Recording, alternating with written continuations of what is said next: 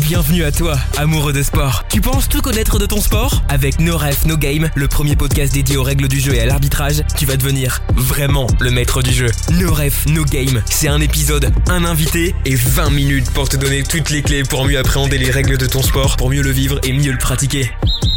Hello à toi et bienvenue sur le premier épisode de No Ref No Game. Je suis Jérémy, fondateur de Refmate et ensemble nous allons découvrir les coulisses du sport à travers ses règles du jeu.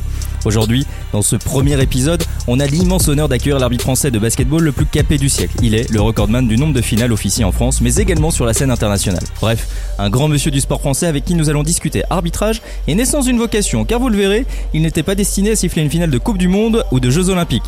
Allez, sans plus attendre, on accueille notre invité. T'es prêt? C'est le début du game avec l'invité dans No Ref No Game. Ok, ok, ok, je sais, j'ai un peu vendu la mèche dans mon teasing.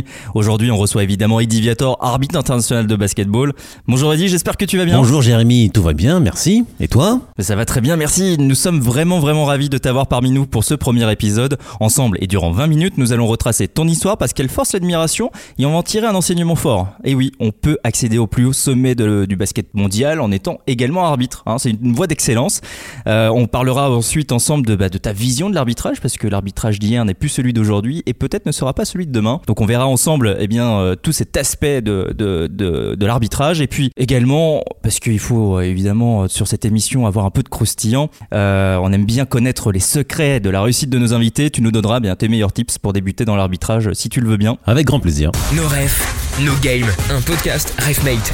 Mais avant tout, pour nos auditeurs, plaçons l'homme. Parce que l'arbitrage, c'est ton métier, mais raconte-nous un peu ta carrière. Eh bien, j'ai démarré euh, comme joueur de basket à Sarcelles, toujours mon club de, cœur. J'ai démarré à 9 ans avec mon frère Patrick et on s'est mis à jouer, à jouer pendant de nombreuses années. Et lorsque j'ai eu 15 ans, au niveau du club, les dirigeants m'ont demandé de, de prendre le sifflet pour pouvoir donner un coup de main euh, à arbitrer les, ce qu'on appelait les vétérans qui jouaient le dimanche, le dimanche matin. Donc euh, moi, ça me faisait plaisir parce que déjà c'était quelque chose que je ne connaissais pas. Et puis euh, donner des coups de sifflet, et puis euh, faire euh, faire un peu la loi avec le sifflet, c'était assez drôle. Donc au départ, ça, commence comme un jeu. Et puis le temps passe, et puis le jeu devient une, passion. Tu t'y accroches, et me voilà embarqué sur mes premiers stages, les premiers stages officiels, où je passe l'examen d'arbitre départemental. Puis départemental, je passe à régional et puis euh, championnat de France. Et puis les portes s'ouvrent de nouveau avec le temps, avec euh, un peu plus d'expérience sur le terrain, avec un peu plus de compréhension du jeu et de l'arbitrage. Et me voilà arrivé sur le, sur le haut niveau. Donc tu as gravi les échelons assez rapidement du coup. Alors on, on arrive sur le haut niveau euh, et il y a la scène internationale. Sur la scène internationale, il y a quand même pas mal d'étapes. Euh, tu peux nous dire, allez, tu peux nous en dire un peu plus quand même. Il y a, y a l'Euroleague, il y a, il y a pas mal de, de belles étapes dans ta carrière. Effectivement, il y en a eu de belles. Ça, ça a plutôt démarré lentement parce que à l'époque, euh, à l'époque, je, parle comme un ancien, mais on mettait beaucoup de temps avant de monter. Et les portes n'étaient pas aussi facilement ouvertes et il fallait montrer vraiment pas de blanche, il fallait vraiment prouver, il fallait euh, apprendre des choses. Ça a mis du temps, ça a mis plus d'une dizaine d'années et finalement j'y suis arrivé. Et puis euh, je peux constater qu'aujourd'hui les jeunes ont beaucoup plus de facilité pour pouvoir euh, évoluer. Euh, je prends l'exemple de Maxime Baubert par exemple qui est de mon département. Maxime je l'ai vu, euh, il, démarrait l'arbitrage, il avait une quinzaine d'années. Il, il, a, il a très vite évolué. Comme beaucoup de jeunes arbitres, eh ben, il est, euh, il est euh, monté sur le haut niveau euh, assez vite. En 3-4 ans c'était fait parce que ces jeunes arbitres, les arbitres d'aujourd'hui ont une compréhension qui n'était pas la nôtre à l'époque. Après c'est aussi, une, c'est aussi une mentalité qui est différente. Il y a- beaucoup plus de facilité aujourd'hui pour pouvoir évoluer. Nous, les arbitres nationaux, internationaux, enfin les arbitres de haut niveau, on est beaucoup plus proche des arbitres, des arbitres du championnat de France et des jeunes arbitres arbitre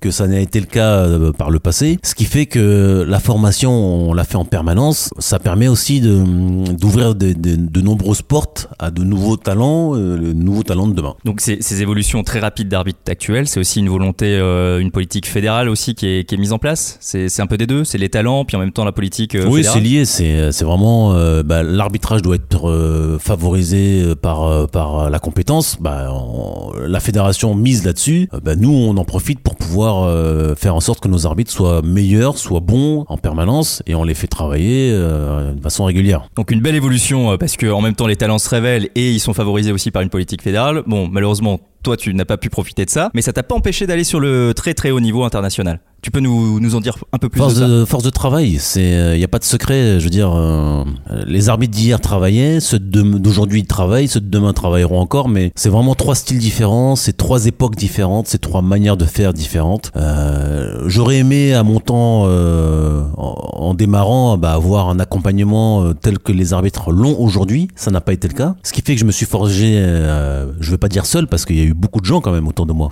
Euh, je peux citer pas mal de personnes, hein, mais il y a, y a une, une réussite de carrière, c'est lié à beaucoup de personnes. Maintenant, j'ai pas eu un suivi permanent avec euh, tout le temps les mêmes personnes. Aujourd'hui, on fait des, des, des parrainages, on fait euh, du tutorat avec des arbitres, on les suit d'une manière générale toute la saison et euh, c'est vraiment un avantage pour eux. Si j'avais eu bénéficié de ça, peut-être que j'aurais euh, passé les étapes un peu plus rapidement. En tout cas, ça m'a pas empêché d'aller sur le haut niveau, sur le, le niveau international et euh, je dois avouer que bah, je me suis forcé à travailler euh, deux fois plus et euh, ça, ça a payé finalement. Donc euh, tu arrives sur le niveau international, chouette, Eddie Viator est sur la place. Et qu'est-ce qui se passe? Alors ça commence par où? Ça commence par le niveau FIBA et ensuite on, va en parler parce que l'Euroleague a joué quand même un sacré rôle dans ta carrière. Donc dis-nous, dis-nous. Eh ben, quand j'ai passé l'examen en 2003 et quand euh, je suis arrivé sur le niveau FIBA, parce qu'on commence euh, la, carrière internationale par la FIBA, euh, l'Euroleague existait déjà, ça faisait euh, trois ans, parce que ça a démarré en 2000. C'est un rêve d'y aller, une fois que tu arrives international, tu as envie d'aller sur l'Euroleague, avoir ce maillot orange, c'est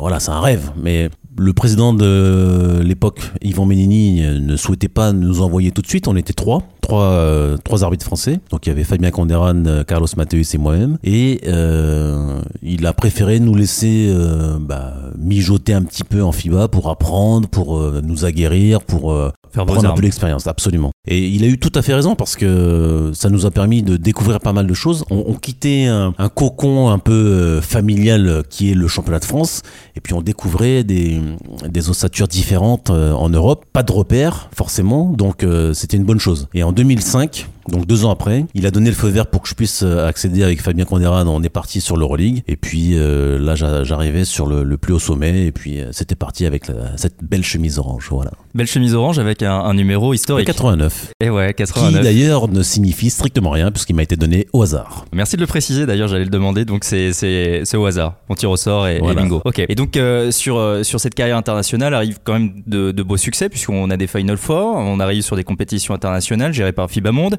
Coupe du Monde, JO dernièrement, enfin dernièrement 2016. Allez, tu peux nous, nous en dire un peu plus là oui, aussi? bien sûr.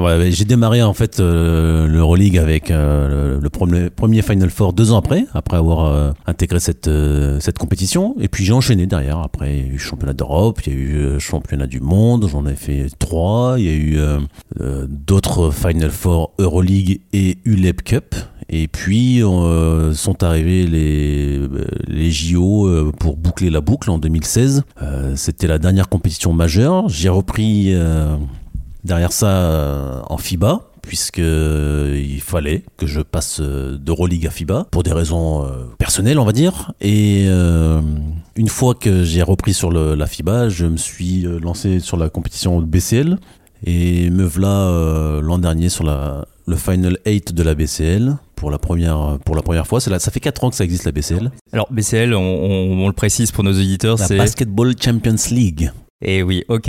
Et donc, euh, quand même, de beaux succès sur, sur cette BCL. Euh, t'as enchaîné pas mal. Euh, ça fait depuis les années 2000 que t'es sur la scène internationale, qu'on fait confiance à Monsieur Viator sur les plus grands euh, rendez-vous internationaux. Euh, t'as as vu ou t'as perçu une, une évolution dans l'arbitrage ou même dans les consignes? Est-ce qu'on parle beaucoup d'arbitrage moderne aujourd'hui? Mais, mais c'est quoi en fait l'arbitrage moderne? L'arbitrage moderne, c'est euh, c'est un arbitre qui aujourd'hui euh, est dans l'état d'esprit euh, pur du basket. quoi. Euh, il y a quelques années, euh, l'arbitrage était assez rigide, il y avait de distance euh, entre les gens sur le terrain, même si après le match, ça se passait plutôt bien. Mais euh, il y avait, il y avait peut-être moins de communication. On était à deux arbitres, on est passé à trois. Euh, Aujourd'hui, ça, a tout modifié. Et euh, il y a beaucoup plus, de, façon plus, euh, plus euh, récente, il y a beaucoup plus de communication. En tout cas, il doit y en avoir plus. euh, avec les joueurs, avec les entraîneurs. On explique, on prend un peu plus le temps de parler.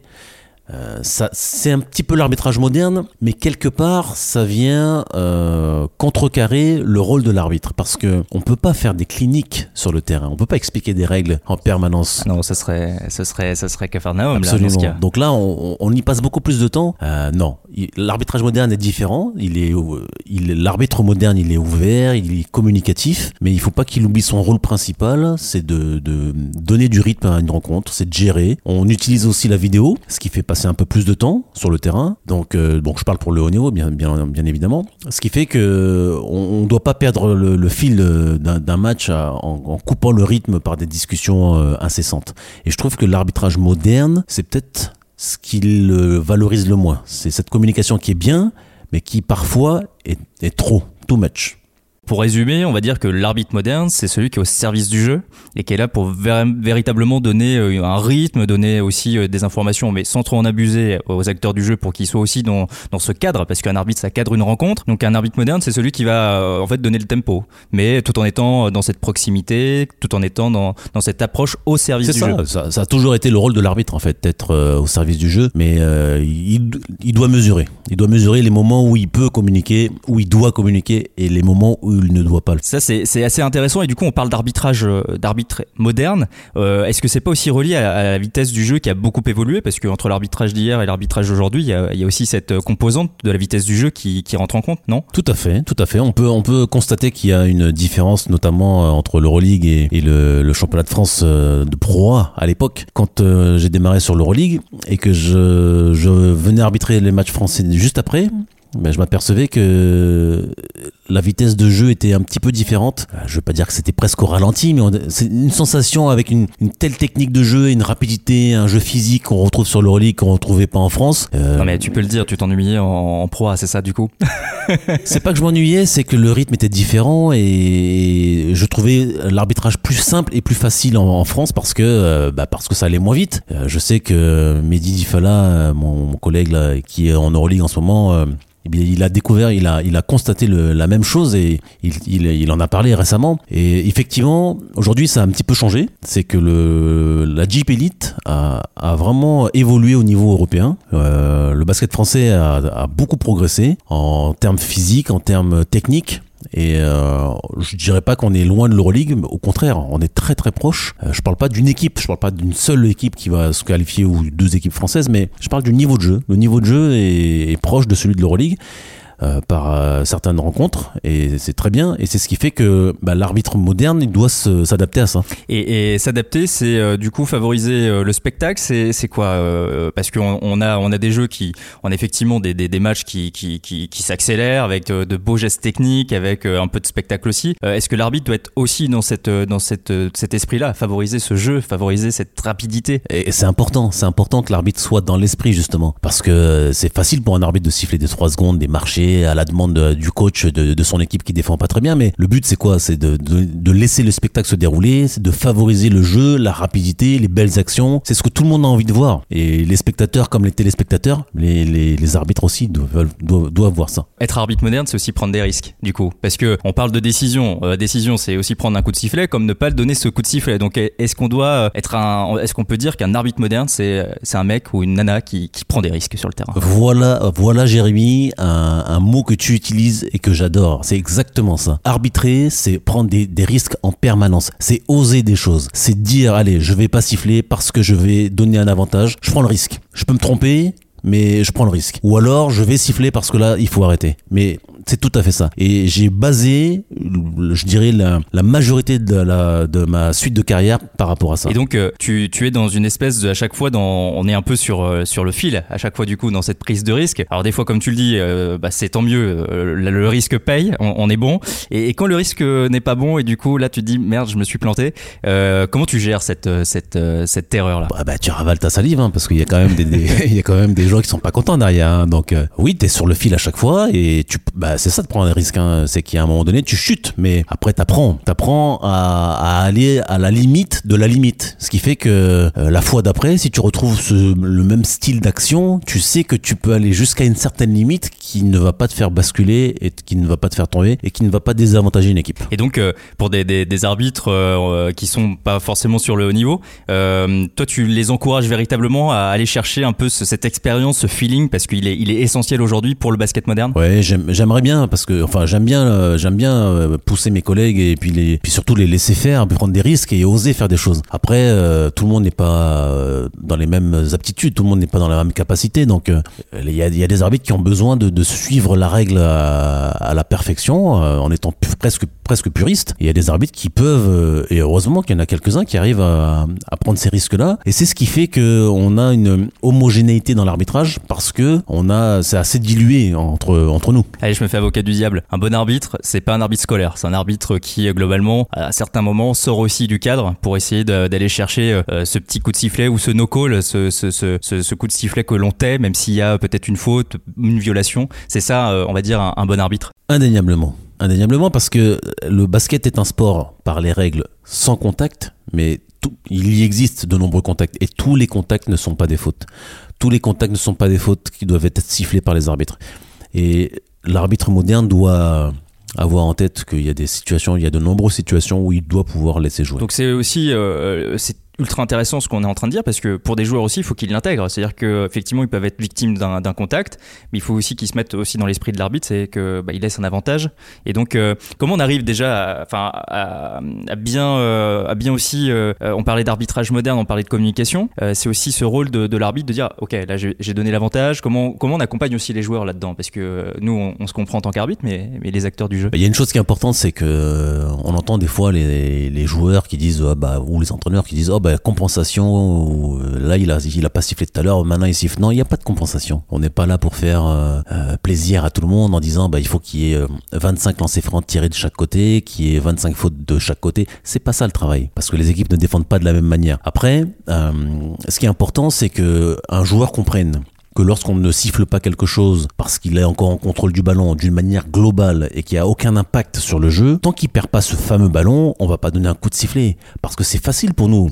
Et je le disais tout à l'heure avec les 3 secondes avec les marchés, c'est facile pour nous de donner des coups de sifflet. Mais le but, c'est pas de donner des coups de sifflet à chaque fois qu'il y a un petit contact et que le joueur est toujours Oui, en le chef contrôle de du gare, ballon. quoi. Bien sûr, parce que on va, on- là on va, par rapport à ce qu'on a dit tout à l'heure, on va bousiller le spectacle. Et on veut pas ça. On veut pas avoir les arbitres siffler 50, 60 fautes par match. Ce qui est important, c'est de laisser un avantage au jeu. On l'a beaucoup dans le foot. Euh, au basket, ce mot avantage existe. Il est clairement écrit dans le code de jeu. Et on, on laisse un avantage au basket, on laisse un avantage au jeu. Dès l'instant où on perd cet avantage, on doit intervenir. Pour mêler tout ça il faut un, un mot qu'on aime beaucoup la cohérence Tout à fait, la cohérence. Et, et donc ça, c'est le, le job de l'arbitre aujourd'hui au, au basket, c'est avoir cette cohérence dans, dans ses coups de sifflet et ses non-coups de sifflet, dans ses décisions. C'est son rôle et c'est là où les gens diront bah, il a- l'arbitre a été euh, juste et, et fort.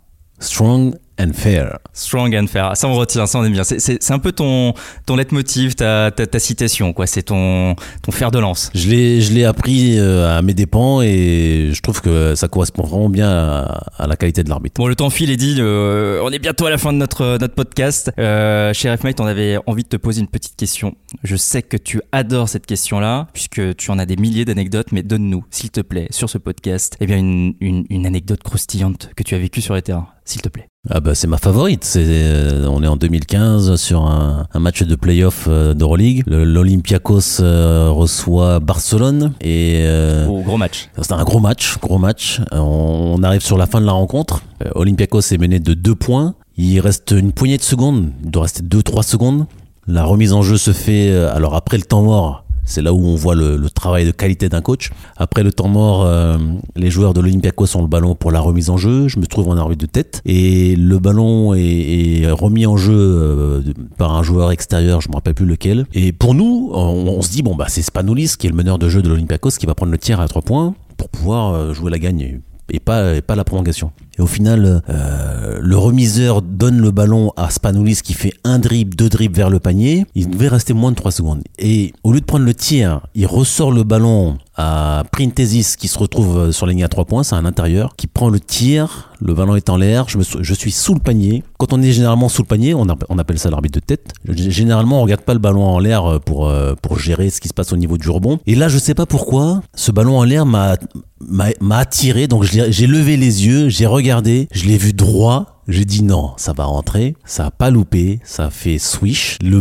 le panier est rentré, le terrain a été envahi, on a été nous-mêmes euh, alpagués, j'ai vu des gens passer à côté de moi euh, sur les côtés de Envahissement de terrain. envahissement de terrain, il n'y avait plus de sécurité possible. On est rentré au vestiaire en petite foulée et puis euh, avec le sourire bien évidemment parce que c'était tellement beau et c'est ce qu'on appelle le basket, c'était très plaisant. Donc euh, ça c'est le moment qui, qui marque un arbitre aussi quoi. C'est cet amour du bah en fait du, du, du beau jeu quoi. C'est ça. Ben voilà, c'est pour ce genre de, de match qu'on a envie de, de faire cette passion et de- et d'arbitrer des matchs quoi. Alors il y avait des, certains arbitres d'ailleurs euh, qui nous disaient que sur des beaux dunks, sur des belles situations, euh, ils applaudissaient. C'est ton cas Non, j'applaudis pas, mais je, je, dis, Tu te je retiens. dis toujours un petit mot. Alors, des fois, j'ai le sifflet dans la bouche, mais je le dis toujours. Alors, des fois, il y a des collègues qui m'entendent parce que j'ai le micro dans les oreilles, mais euh, il y a toujours un petit mot qui est dit parce que c'est toujours bien d'avoir un dunk, un contre, euh, des belles actions. Ça, ça se commente, t'as envie de les commenter. Et puis, comme je suis fan de, de basket, hein, je suis, c'est mon métier, mais je suis quand même euh, mordu de ce sport, donc euh, ah ben, j'apprécie tout le temps. Eh bien, quand même, on vibre en, en en même temps on vibre quand on est arbitre sur les terrains. C'est ça qui est bon quoi en fait. Euh, ouais, ouais. Quand tu ressors du terrain et que t'as le sourire parce que t'as- tu sens que le match était bon et que t'as fait aussi une bonne prestation et que les gens sont, sont contents de ce qui s'est passé,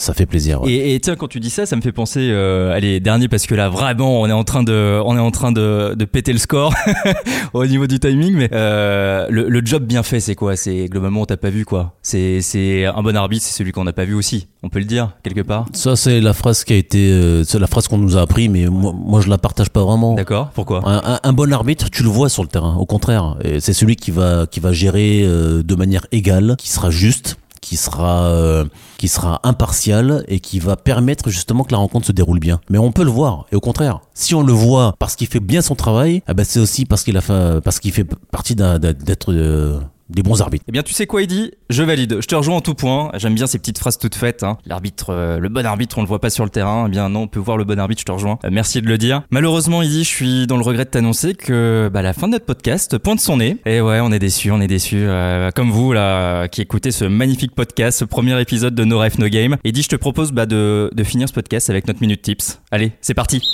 Coup de sifflet final avec le tips de l'invité. Un vrai conseil de pro, c'est dans nos rêves, no game. Allez Eddy, je suis un jeune arbitre ou un arbitre officiel officiant déjà sur euh, les terrains de la FFBB. Quel conseil de pro tu vas leur donner? Ce qui est important, c'est d'arbitrer beaucoup, beaucoup.